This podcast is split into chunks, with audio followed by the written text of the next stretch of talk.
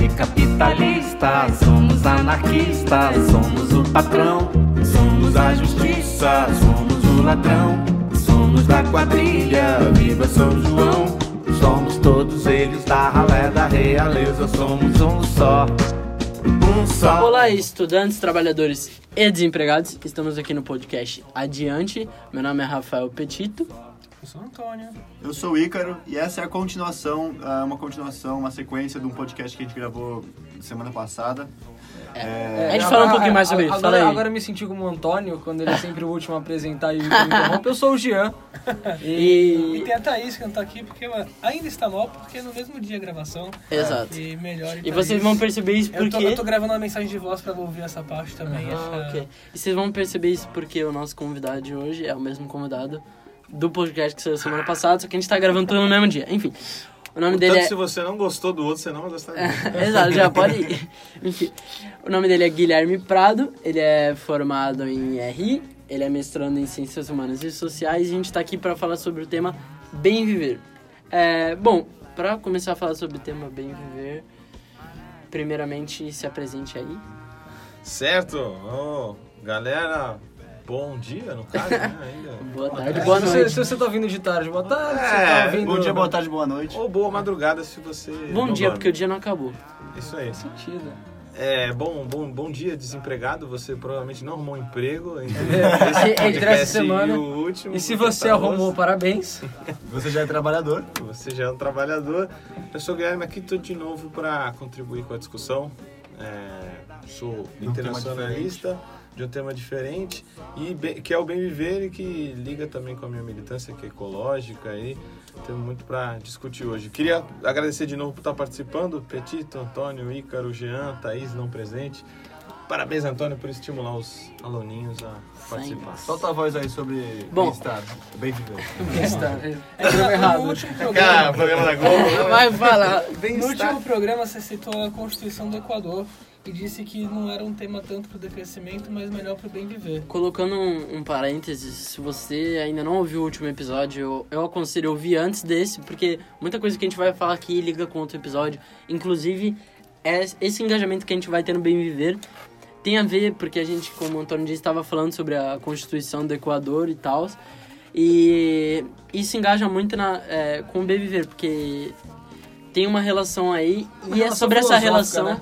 E é sobre essa relação que eu quero que a gente comece a conversa, falando qual é essa relação entre a Constituição do Equador e o bem viver, só para dar um E contextualiza o tópico. Certo, vamos, vamos tentar amarrar as pontas aí. Então, pessoal, a discussão do bem viver é muito, muito necessária, muito importante, né? Ela é uma discussão latino-americana por natureza. Mais precisamente, ela aparece é, como um projeto político é, na América do Sul, no Equador e, e na Bolívia, né? Esses dois países mudaram suas constituições e colocaram princípios do bem viver dentro dela. Mas o que é o bem viver? O bem viver é muito mais que um projeto político. Ele também não é um manual que você vai aplicar, porque isso seria cometer os meus erros do passado. O bem viver é um modo de enxergar o mundo, um modo de enxergar as É um relações. lifestyle. É um lifestyle também. É um Você blogueirinha, pode aderir já. Blogueirinho É um também. lifestyle. Mas não é um lifestyle desses cool, assim, Não, que não, não, se não. move politicamente. É uma tentativa de descolonizar o imaginário uma tentativa de dar voz para quem sempre foi calado, né? É, o bem viver é uma filosofia indígena que ele é expresso por esse nome, mas ele está presente em vários, várias etnias, várias sociedades, né? São bons viveres, né? São a filosofia de resistência dos indígenas que estão aí 500 anos resistindo. Se a gente for ver na Bolívia, a gente tem os Ayamaras. Lá, o bem viver vai se chamar na língua deles Sumacamanha. Olha que maneiro. Equador, os Quechua é Sumacalçai. Isso seria só sustentar ah, o estilo de vida original, vamos dizer, deles. Não, Não, exatamente. não exatamente. Isso que traz. Esses termos em cada um, no Quechua, no Ayamara, é, no Cola, em vários povos, é, dos Guaranis também, que a gente tem aqui no Brasil, eles querem dizer o que? A vida plena, buscar a vida em plenitude, que é também é, ter uma conexão com a natureza, ter uma capacidade de viver em harmonia em todos os sentidos, respeitar todas as formas de vida e principalmente fazer uma crítica ao pensamento econômico que a gente tem E é uma hoje. cultura que a gente foi totalmente afastado durante É muito fascinante isso, pelo menos pra mim é encantador, porém é, isso tudo foi perdido com a colonização. É, foi aquilo que ele si, falou, né? Parece algo novo, porque a gente tava falando agora, em 2018, tudo, você tá ouvindo outro ano, nesse outro ano, mas falando agora em 2018, parece algo, esse, um lifestyle novo, mas na verdade os indígenas, quando foram colonizar o Brasil, eles viviam assim. Isso é basicamente o jeito que eles É. viviam é, Como ele em falou, sua assim- essência, maneira original. Correto ou não? Não, Não, é um conceito novo. Não, é- então, é, Então, é, é um, carrega um pouco os dois. aqui. Carrega um pouco os dois. Parece um conceito novo porque a gente começa a falar em bem viver, bem viver hoje. Por quê? Porque as propostas políticas, por exemplo, de desenvolvimento da América Latina, tem pelo menos 70 anos, né? Foi nos anos 50 que começou a falar que os subdesenvolvidos eram subdesenvolvidos, então você pegou milhares de estilos de vida e falou: esse pessoal todo é subdesenvolvido porque ele não é igual É. aos europeus. Não tem o modo de vida né? moderno. É, então eles atrás. tinham que se desenvolver e se padronizar Desenvolver, né? Exato. E a gente vê que não, que não deu muita coisa isso. Então você começou a padronizar e a criminalizar vários estilos de vida que vinham por fora da mercantilização, por fora do capitalismo, e você disse para eles agora há que se desenvolver, há que entrar em etapas até uma sociedade ótima que seria a europeia. Então ele é um combate Se também à encaixa, visão fala, larga tudo de Exato, que a gente pode ver, por exemplo, na política mesmo, pessoas falando, ah, é, os indígenas querem ser como a gente é, entendeu? Eles querem viver como a gente vive, entende? Por isso a gente tem que acabar com reservas, essas coisas. Porque eles querem viver o que a gente vive. Mas na verdade não, eles querem continuar a vida deles, a cultura deles. E a gente, na verdade, foi totalmente afastado dessa cultura é, de A ligação gente- com a natureza. Nós somos todos europeus, né? Exato. É, a gente carrega muita coisa, né, cara? Muito estilo de vida nosso também ainda carrega pontos indígenas, mas é lógico que a imposição que a gente tem na nossa cabeça é que a gente tem que seguir o padrão que eles já chegaram, né? É ser como eles, como tem um livro do Eduardo Galeano muito bom que, que fala. A gente quer ser como eles, a gente quer repetir a trajetória desses países. Mas, na verdade, em muitas práticas cotidianas, a gente tem, tem exemplos de que a vida não é pode ser mercantilizada em todos os sentidos. Então, essa discussão do bem viver é inclusive de transitar para outro estilo de vida e outro tipo de economia.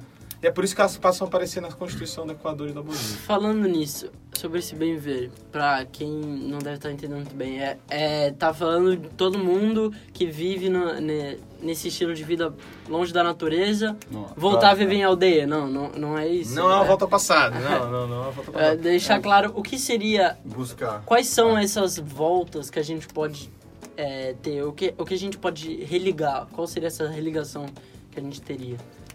Então, ah, o ponto central aí, por exemplo, se a gente for ter em vista o debate econômico, como a gente está falando, é de transitar de uma visão antropocêntrica. O que, que é a visão antropocêntrica? É de ter o homem como centro de tudo. né? A gente tem essa discussão dentro da economia. A gente acha que, no fundo, o homem é o centro de tudo e a tudo pode dominar.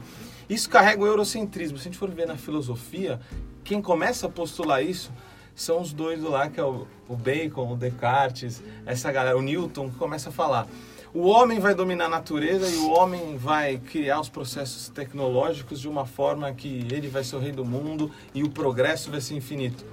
Então, pela primeira vez, esses caras com a visão eurocêntrica do mundo começaram a ver a natureza como objeto, como coisa à parte. Era possível pegar a natureza e dominá-la. Mas, na verdade, Na verdade a é sua que- essência de, de viver mutuamente, de... Exato. Mas a verdade é que verdade, a gente, a gente é resultado. natureza. Exatamente. A gente é natureza, sabe? Isso, a, a gente caminhar no, pra matar essa natureza, que seria isso, é um suicídio, sabe? É um suicídio coletivo, se a gente for parar pra pensar. Até mesmo a questão é, da industrialização em massa, essas coisas. A gente, cada vez que a gente mata um pouquinho da natureza, a gente tá matando um pouquinho de nós, sabe? Claro, a, a crítica, inclusive, é essa central. A gente tem que trazer economia, por exemplo, uma bioeconomia, considerar as próximas gerações, considerar a nossa eh, relação com a natureza e parar de objetificá-la. Porque nessas visões que a gente tem, eurocêntricas, é, esse é o, o, o sentido maior do, do, do nosso estilo de vida, é objetificar a natureza e partir para um progresso infinito. Mas isso é possível, né? Como a gente vê. A nossa, a gente só existe, na verdade, por causa da própria natureza. Na Pachamama, que aparece no Equador e na Bolívia nas constituições agora. A gente só existe por causa de uma evolução celular de milhares e milhares e milhares de anos que criaram várias vidas, vários estilos de vida, vários animais, fauna, flora, e aí pode ser possível o ser humano existir. Então é uma loucura achar que o ser humano está parte da natureza. E sim, ele está parte da natureza. Não ele é só parte isso, né? Mesmo a gente ainda nesse fluxo de querer batalhar contra a natureza, o ser humano é meio burro de perceber que qualquer um que foi contra a natureza não ganhou. Eu acho que é um negócio bem legal de pensar que ninguém, assim, na história, em nenhuma época que foi contra a natureza ganha. Até que o ser humano caminha a passos largos para uma derrota incrível, que é quando a Terra fala, "Ah, chega. Como perde, tenta fugir. É, bora pra Marte. E o que, Bora que tem, pra o Marte, que, que tem tão diferente assim na Constituição do Equador e da Bolívia? São Então, diferentes, né? São diferentes, são diferentes. É, elas têm componentes diferentes, mas o- a grande riqueza delas é porque elas vêm de baixo, né?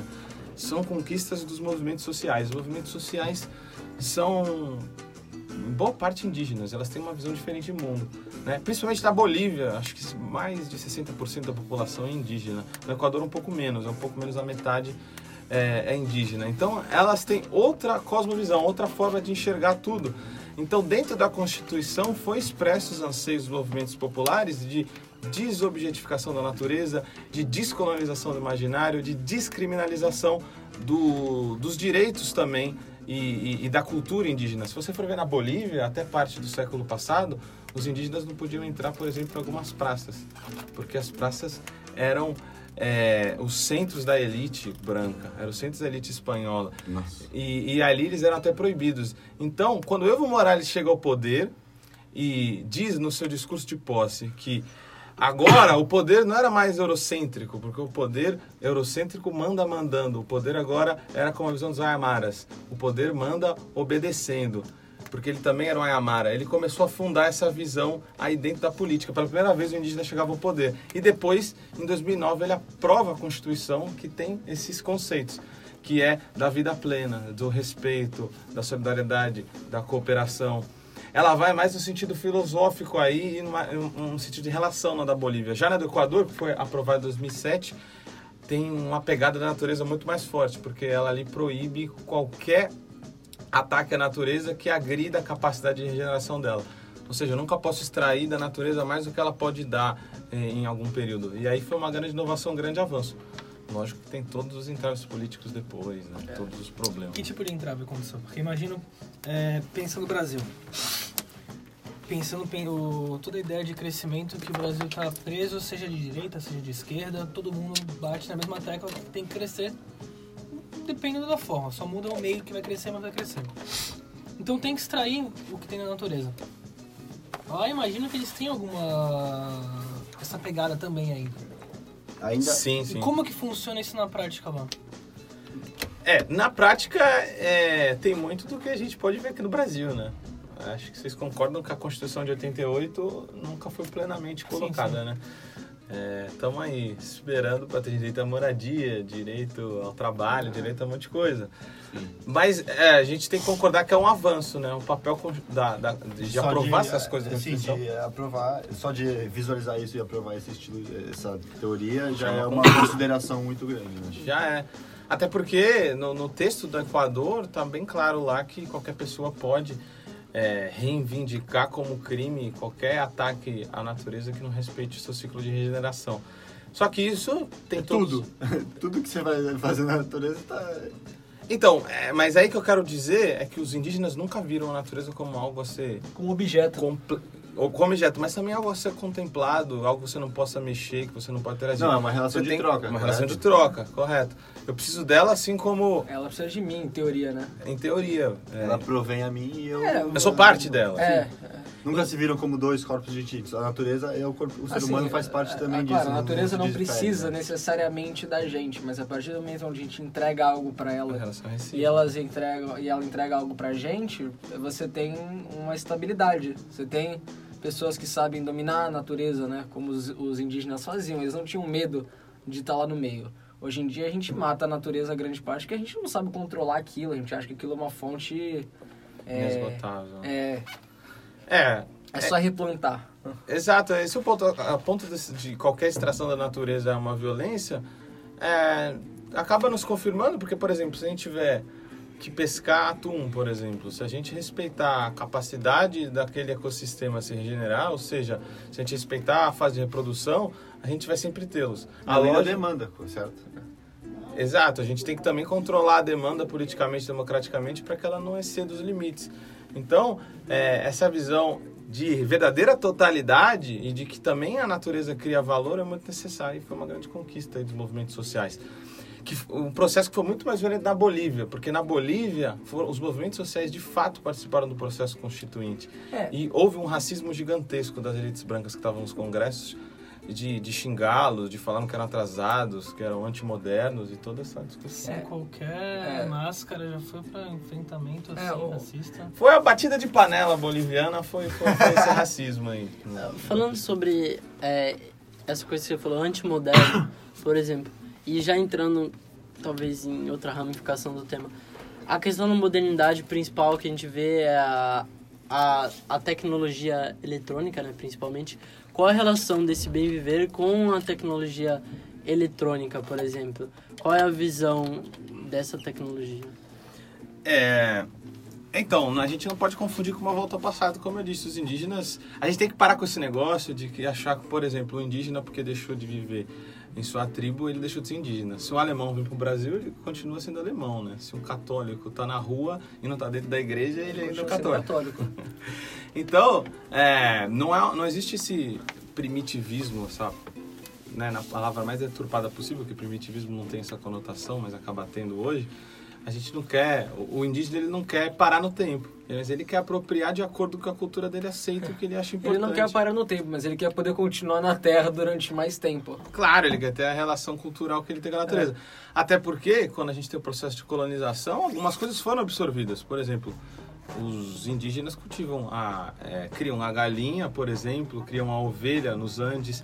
Eles manipulam ferro. Isso tudo foi, foi descoberto durante a colonização. Da colonização. Isso. Eles souberam absorver as coisas, mas da forma que eles entenderam que era De importante. maneira orgânica, vamos dizer assim. De maneira orgânica. É, eles não foram ambiciosos. Acho que a gente pode falar assim.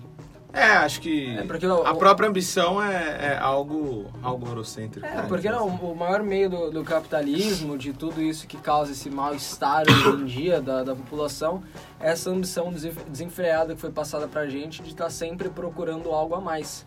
E se a gente for olhar assim, as pessoas que procuram esse estilo de bem viver são pessoas que abriram mão dessa ambição porque elas sabem que isso daí é um caminho é, que não tem um fim. Você nunca vai chegar num ponto de desenvolvimento onde você vira e fala, putz, Agora tá bom. acabei. Não. Então, assim, essas pessoas, elas simplesmente aprenderam a, a lidar com isso, né? Eu acho isso muito bacana. Uma pergunta que, que eu tinha. Você falou dos movimentos, né? Que, que movimentos sociais tiveram na Bolívia, no Equador. Esses movimentos sociais, eles enfrentaram quais problemas especificamente? Você falou que eles foram xingados tudo, mas qual, quais foram as principais pedras no, no caminho deles? Uhum. É, é bem, é bem, é bem dolorosa a história, né? Primeiro porque a história da América Latina é a contraface da modernidade, né? A modernidade, a vida moderna, a vida urbana, a industrialização, toda foi feita à custa de sangue de couro indígena, de couro escravo, né? Tudo que a gente vive hoje. Então, é, que nem o Henrique do Seu fala, a gente vê a lua, mas só do lado que ela brilha. O lado escuro da lua a gente não vê. A gente é o lado escuro da modernidade. Tu vê que na própria história a América Latina não existe, né? É, praticamente se conta a Revolução Industrial a partir da Inglaterra, né? Nunca se fala que foi o ouro e a prata latino-americana que colocou a Europa como centro do É mundo. engraçado, por exemplo, esse, esse pensamento de, de consumo extremo euro, euro- europeu, eles se baseava no consumo da natureza, a natureza é, latino-americana. Eles não consumiam tanto a natureza própria deles, e sim extraíam os, os recursos Porque eles latino-americanos. não tinham o que a gente tem. É- é- esse é o fato. Não, e além disso, eles tinham o poder de utilizar aqui como o quintal deles. Agora, os latino-americanos aderirem a esse pensamento extrativista e consumista Esse deles, extrativista é o ponto, né? aí você tá dando o próprio tiro no pé, porque os caras, vamos lá, eles estavam se dando bem porque eles não estavam tirando do próprio deles. Agora nós vamos tirar do nosso próprio, a gente tá se, se- Às vezes eu fico se imaginando como mutilando. seria engraçado se as pessoas que nasceram na Europa, né, os europeus, eles estivessem no nosso lugar e a gente no deles. Assim, essas, essas pessoas ambiciosas em busca de dominar tudo tivessem o- tudo que a gente já tinha, como seria, né? Se a gente só ia se contentar, enfim, só uma brisa que passou aqui. Né? aqui. um asterisco. É, é, Então, é a tentativa, ao bem ver, é essa tentativa de romper com essa visão, né? De, de, de mundo que a gente tem hoje que domina todas as discussões. Inclusive, a gente absorveu isso, como você bem disse, Aham. né? Ah, se a gente for pensar a história da América Latina, em 1950, mais ou menos, nasce ali a CEPAL, que é a Comissão Econômica para a América Latina. Ali começa a se discutir o desenvolvimento da América Latina. E a gente não percebeu o quanto de ideia eurocêntrica a gente carregava ali. Em determinado sentido, são discussões importantes, porque a gente precisa ter dignidade, precisa é, melhorar a condição de vida das pessoas. Mas, no fundo, esse termo hoje não pode ser repaginado. A gente não pode simplesmente mudar o sobrenome dele. De desenvolvimento é, econômico para desenvolvimento social, para desenvolvimento humano. No fundo é desenvolvimento, no fundo é padronização. E no fundo foi sempre o sentido do desenvolvimento foi homogeneizar e colocar tudo para dentro do capitalismo, dentro da modernização e criminalizar tudo que vivia por fora. Mas, mas o desenvolvimento, por exemplo, é tecnológico eletrônico, porque tecnologia a gente pode colocar em vários espectros, né? Mas o desenvolvimento eletrônico, por exemplo, não é algo que é bom, sabe? Por exemplo, porque a gente vê o nosso mundo hoje em dia praticamente é, é regido é, pelas coisas eletrônicas. Hoje em a dia, gente se torna é, refém e o- como sim, a gente de certo modo se torna refém, mas isso não é algo que, que veio pra somar e somou realmente, porque o nosso mundo é outro hoje em dia, se a gente for comparar. Sim. As nossas relações internacionais e interpessoais são outras. É. globalização em si, né? Você não acha que uma, um, um decrescimento desse desenvolvimento, uma até uma parada, não seria algo ruim, por exemplo? Porque a gente vê que essa tecnologia eletrônica, por exemplo, é, foi a mesma que pode que levou o homem para o espaço, por exemplo, é, que, que já tem vários projetos de, de crescer, sabe? Isso pô, tudo pode ser relativo. É, porque eu, eu, é o Mas não será que a gente- disso. Será que Se a gente não, não consegue fazer se tivesse esse, toda essa ganância. Será que a gente não consegue fazer isso de um modo é, que seja bom para a natureza? É que uma, uma relação uma relação que não seja tipo que não agrida tanto, sabe? É, então, ó, Petito, eu acho que acho que a gente não pode entrar num erro aí que a gente costuma fazer de que éramos todos sem tecnologia e de repente trouxeram a Ah, tecnologia não, pra sim, gente. sim. Só que o que qual que é o grande salto da modernidade? É que a tecnologia não passa a ser mais social. Ela não está mais submetida às necessidades da sociedade, e sim do crescimento econômico, do crescimento do capital. Então, a tecnologia não é em si um problema, mas ela não é neutra. Ela segue uma lógica e ela está contaminada por essa lógica, né? Nada é Sim, a tecnologia não é para todos também, se a gente for Nem ver. é para todos. É lógico que a gente precisa dela hoje e ela é boa em Mas ela ajuda muito, sentidos. por exemplo, na questão é, da saúde, por exemplo, é, pesquisas que geram vacinas, por exemplo, essas coisas que descobrem doença, tratamento de doenças, essas coisas. É, então, mas aí a outra discussão que tem é, é desse conhecimento moderno. Geralmente o conhecimento moderno, que se diz que havia ciência dentro do iluminismo, era um roubo do conhecimento coletivo. O ser humano é, conhecia inúmeros, inúmeros me- eh, medicamentos e inúmeros modos de plantar, de colher. Inúmeras tecnologias foram roubadas, foram colocadas para dentro da universidade. Ali foi se falado que havia sido descoberto e ali era privatizado. Ah, tem números aí que mostram que mais de 30, 40% dos medicamentos que se usam nos Estados Unidos, por exemplo, tem base natural que foi descoberto pelo conhecimento Exato, hoje em ancestral. dia, se tu vai numa floresta acampar, tu não sabe, ah, é, não, essa planta aqui eu posso usar pra tal, tal coisa. Exato. Não, é, sim, não tô negando o seu argumento. A a gente tem que ter posição. cuidado com o argumento só, mas Não, eu acho não é tô negando isso, boa. mas é, você falou dessa valorização da saúde, da tecnologia nessa área, mas a gente não teria tantos problemas que, quanto a gente tem hoje de saúde se a gente não tivesse per- se perdido tanto nesse caminho da nossa essência. Porque se a gente tivesse seguido isso, não tivesse é, chegado onde a gente está, a gente estaria ligado a, uma- a um estilo de vida muito mais saudável, muito mais natural em relação à natureza, e a gente não teria tantas dessas mo- doenças modernas que são adquiridas hoje em dia. Assim, realmente, mas se a gente for, mas se a gente for ver, e diversas intolerâncias a expectativa e de vida também É, subiu ela bastante. subiu hoje É, você vive mais que Você vive bem mais, porque o estilo de vida é outro, sabe? E a gente não...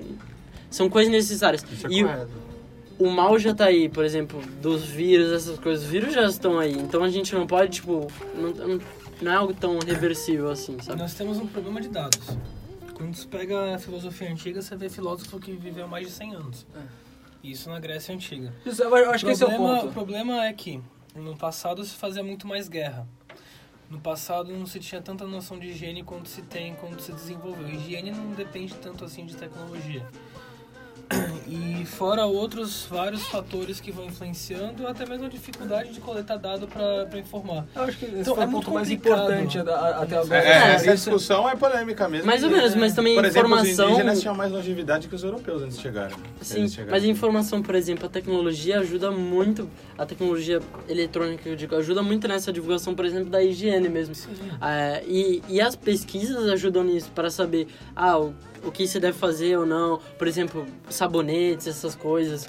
É, são coisas que foram feitas pesquisas, entende? Então, tipo... É que me parece que o ponto que o Guilherme toca é para chamar a atenção para não cair no erro de um fetichismo pela tecnologia. Exato, exato. Ah, não, sim, é sim. esse, não é negar a tecnologia, ela é importante, É ela é aceitar que talvez ela tá sendo Ela nos ajuda a desenvolver, a proteger. É que hoje em dia a gente é dependente dela também. É que a, É esse a- o problema. a tecnologia também se tornou um modo paliativo de corrigir erros que, que, que, assim, que foram causados pelo, por esse... Exato. Você cria um problema. Você cria um problema, aí, ah não, a tecnologia vai resolver Agora um vai problema resolver. que poderia ter sido evitado só pelo... Exato.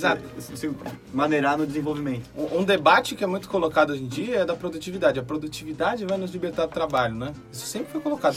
O Ma John Maynard Keynes, que é um dos maiores economistas que a gente já teve, né? Ele dizia lá em um dos seus textos que a gente ia chegar no século 21 com 15 horas de trabalho, né? Mas aí a gente vê Diárias? diárias, Louco. é, opa, Semanais. semanais, com uma jornada de 15 horas de trabalho semanais. E aí a gente vê que isso é um grande do mito, porque a produtividade com a tecnologia que a gente tem hoje, ela cria necessidades que você não tinha antes. É só ver, por Então, exemplo, a é reforma infinito. trabalhista que teve só, só ajuda mais a exploração do trabalhador, sabe?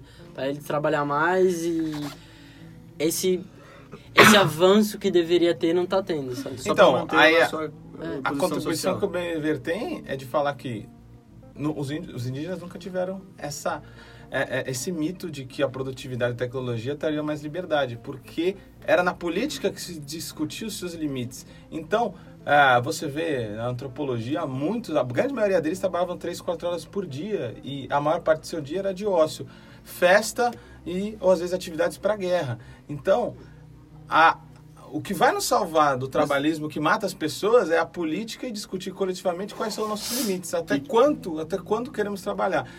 A compartilhamento das jornadas. A reforma trabalhista vem no sentido de fazer uns trabalharem muito e outros não conseguirem trabalhar. A gente precisa começar a falar de compartilhamento da, joga- da- da jornada, tanto quanto se fala de plano de emprego. Quando você diz o trabalho indígena, você diz do quê? De pescar, pes- plantar e trabalhar na, na, na aldeia em si, na, na comunidade? Ou você diz um trabalho mais específico, tipo de, de ofício?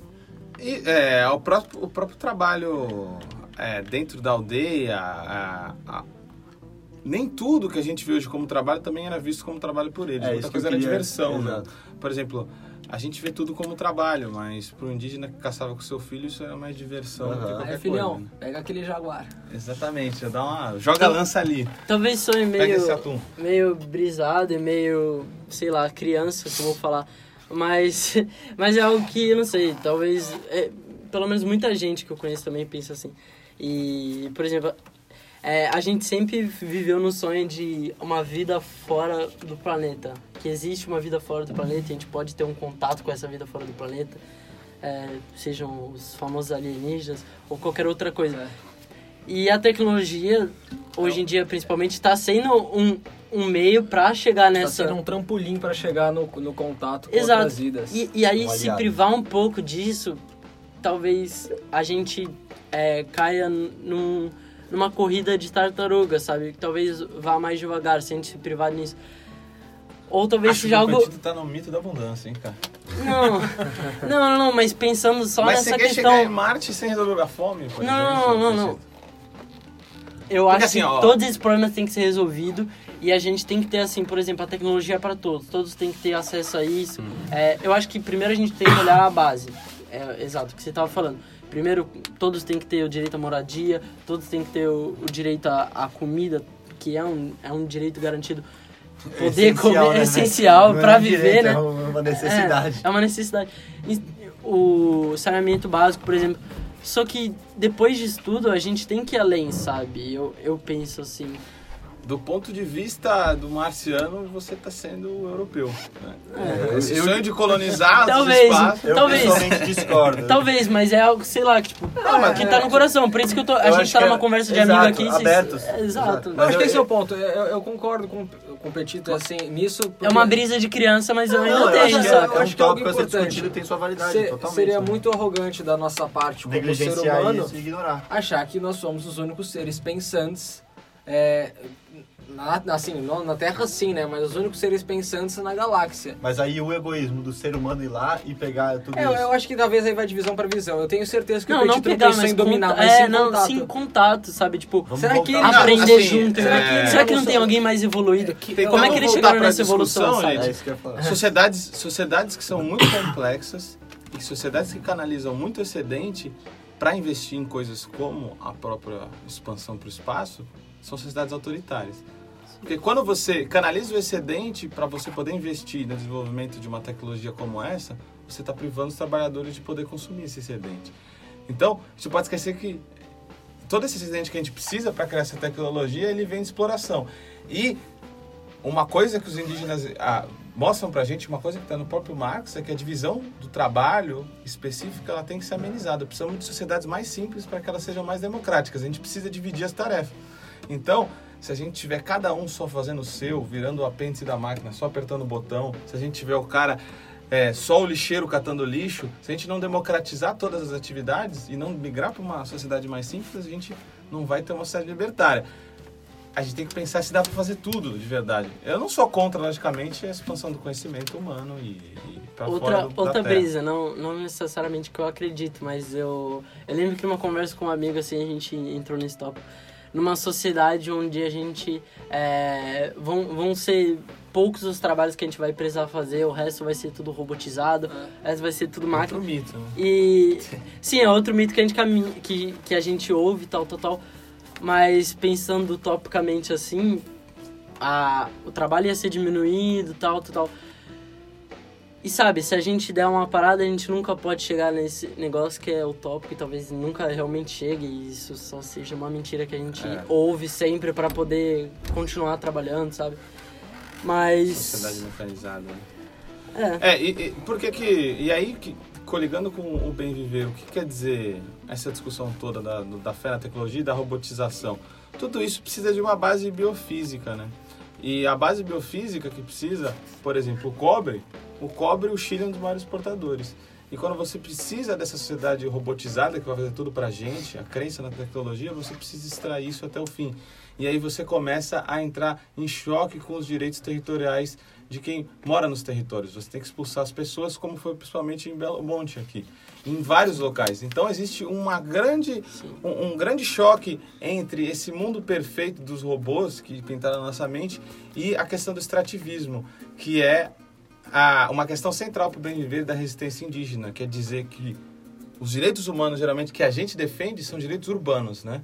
Não dos direitos dos povos da floresta e principalmente direitos da natureza. Porque essa robotização também seria um, um grave. Uma coisa grave pra floresta mesmo, porque ia precisar. A gente. A base nossa de recursos está na floresta, então para criar uma sociedade assim a gente precisaria ter uma exploração gigantesca da floresta, como já tem hoje em dia, e o decrescimento que a gente falou no, no outro episódio vem pra dar uma solução a isso tudo. É, é isso. Eu acho que a gente gente, tem que acho- escolher o que, o que avançar e o que, o que devemos... Há uma maneira de se implementar o bem viver atualmente, além de, se, de começar por baixo pelas atitudes próprias, assim? Claro, é, se organizar com um modo de vida mais simples. Isso É. começa de você, da sua iniciativa, certo? É um ponto, é um ponto central. E Ah, pera, é, só pra gente deixar mais organizado, separa algumas dicas então pro, pro ouvinte que tá em casa e, e quer aderir a esse modo, o como que ele pode fazer pra ter um pouco mais de estilo de bem viver, né? Você falou no outro episódio de fast food, tudo. Eu queria só falar uma coisa, pegar um trecho do Alberto Acosta, que é o equatoriano lá, que fala bastante do bem viver, que eu acho que tem a ver com a tua pergunta também, Ícaro. Um, te- um trecho que eu citei num discurso de formatura pros alunos. Ah, sei qual é. Ele tem um livro que fala sobre bem isso, isso. A inexistência de uma trilha pré-determinada não é um problema. Pelo contrário, O telefone toca. Pelo contrário, liberta-nos de visões dogmáticas. Porém, exige maior clareza sobre onde queremos chegar. Não importa apenas o destino, mas também o caminho ou os caminhos para uma vida digna, garantindo a todos os seres, humanos e não humanos, um presente e um futuro, e assegurando assim a sobrevivência da humanidade. Não tem uma, uma trilha para Não terminar. tem. Não Só tem várias, só o ideal, você- o- a, a intenção. É o É, caminho qual que é essa intenção? A sociedade é uma eu- construção coletiva, então a gente Exato. precisa dessa coletividade pra Não, mas não existe um caminho e um, um meio binário assim, ah, você vai fazer isso, isso, isso, isso. É, Mas geralmente. você- existe a- a- o ideal, eu quero eh, ter o bem viver e me conectar mais com a natureza e me livrar desses processos de consumo e de ah, extrativismo que, eh, que não condizem com a, a condição natural. Essa filosofia. É, como a gente tem o bem viver é, em várias filosofias de várias etnias, a gente tem que lembrar que não existe um manual para ele e que o caminho se faz caminhando. Isso a sabedoria indígena sempre disse. Então, cada etnia, cada povo, cada comunidade dentro da cidade vai estar praticando suas formas de existência, suas formas de vida. A gente tem que se basear nisso e reforçar as atividades desde baixo e também coligando com atividades políticas, como o próprio processo constitucional que o Equador e com a Bolívia fizeram, a gente pode, quem sabe, transitar para outros estilos de vida.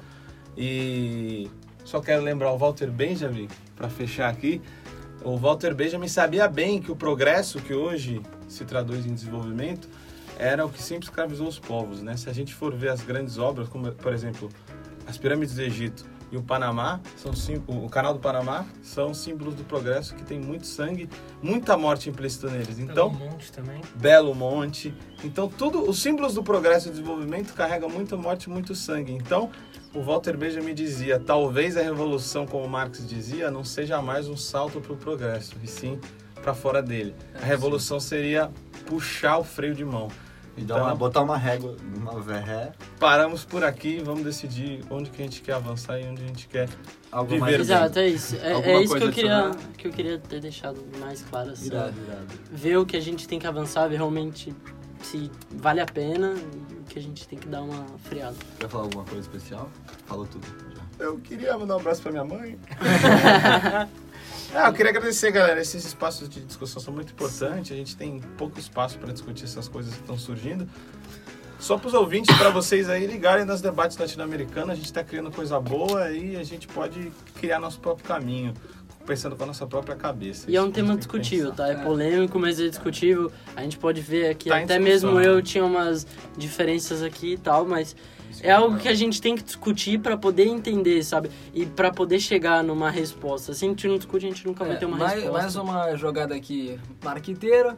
É, no nosso Instagram, provavelmente quando esse podcast estiver indo pro ar, eu vou deixar um tópico lá falando sobre esse tema com algum trecho específico. E se você, ouvinte, quiser comentar alguma coisa. Use o seu celular pra voltar. É, não, seria, seria muito legal se você deixasse um comentário falando qual a sua opinião sobre sobre o, o- o- é, sobre o bem viver em si, sobre tudo isso que a gente comentou aqui no episódio e só deixar isso claro, mas seguir a gente lá adiante podcast. Quero agradecer ao Guilherme pela presença aqui. Dessa vez eu tenho uma música. É, Depois, depois de é, fazer.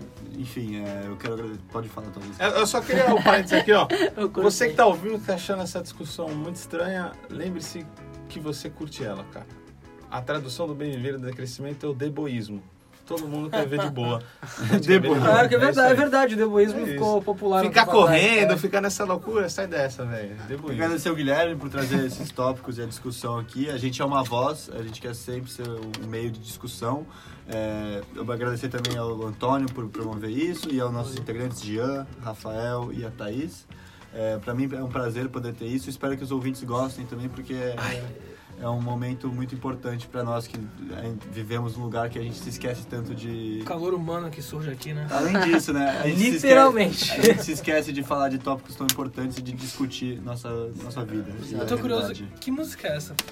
Casa da Floresta. É o nome da música, se eu não me engano, é do Conhece? Naan, eu acho. Enfim, Vai estar tocando aí, então agora vocês vão essa música vai tocar, então é com ela que a gente encerra. E é isso, galera. Obrigado, Obrigado. Guilherme, de novo. Valeu, Obrigado a todos. É. Falou! Abraço. andar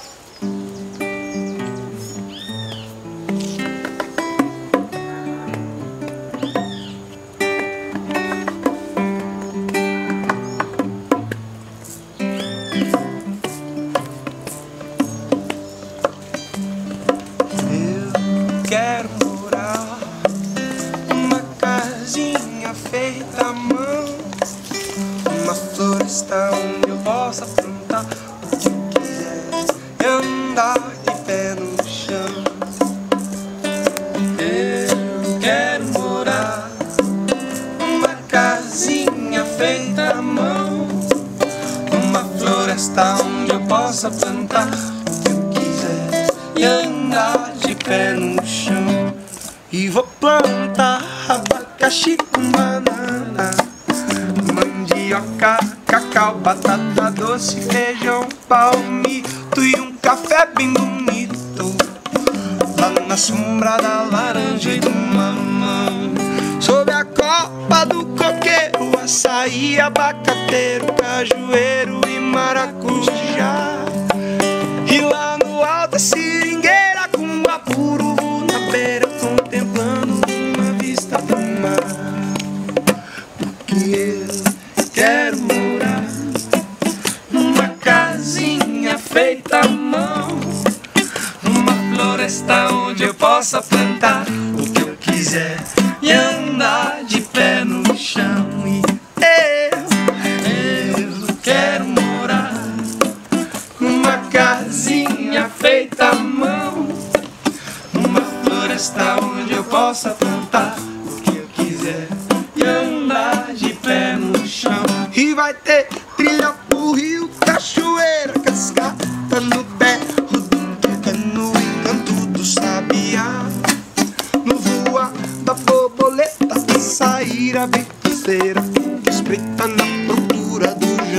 jantar. Abelha nativa fazendo colmeia, colhendo pra lá e pra cá. Espero que tenha um fogão a lenha e muito pra que celebrar. Porque eu quero morar numa casinha feita à mão, floresta onde eu possa plantar o que eu quiser e andar de pé no chão. Eu, eu quero morar numa casinha feita à mão, numa floresta onde eu possa plantar o que eu quiser e andar de pé no chão. Com cuidado do facão, apagar a ilusão é bom é o que produz demais. Confiar na natureza sem manchar tua beleza com veneno e outras coisas más. Teus oito cachorros pra fazer a festa bem logo assim que eu chegar. Ócio ou moleza, curtir com firmeza aquilo que a terra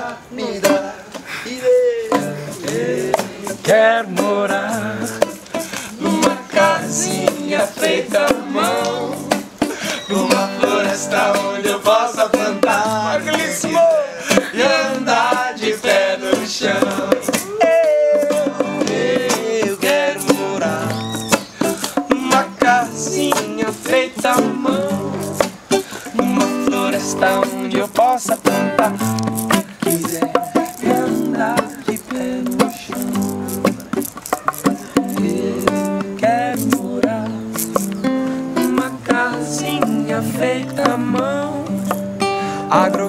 agrofloresta onde eu possa plantar o que eu quiser e andar de pé no chão.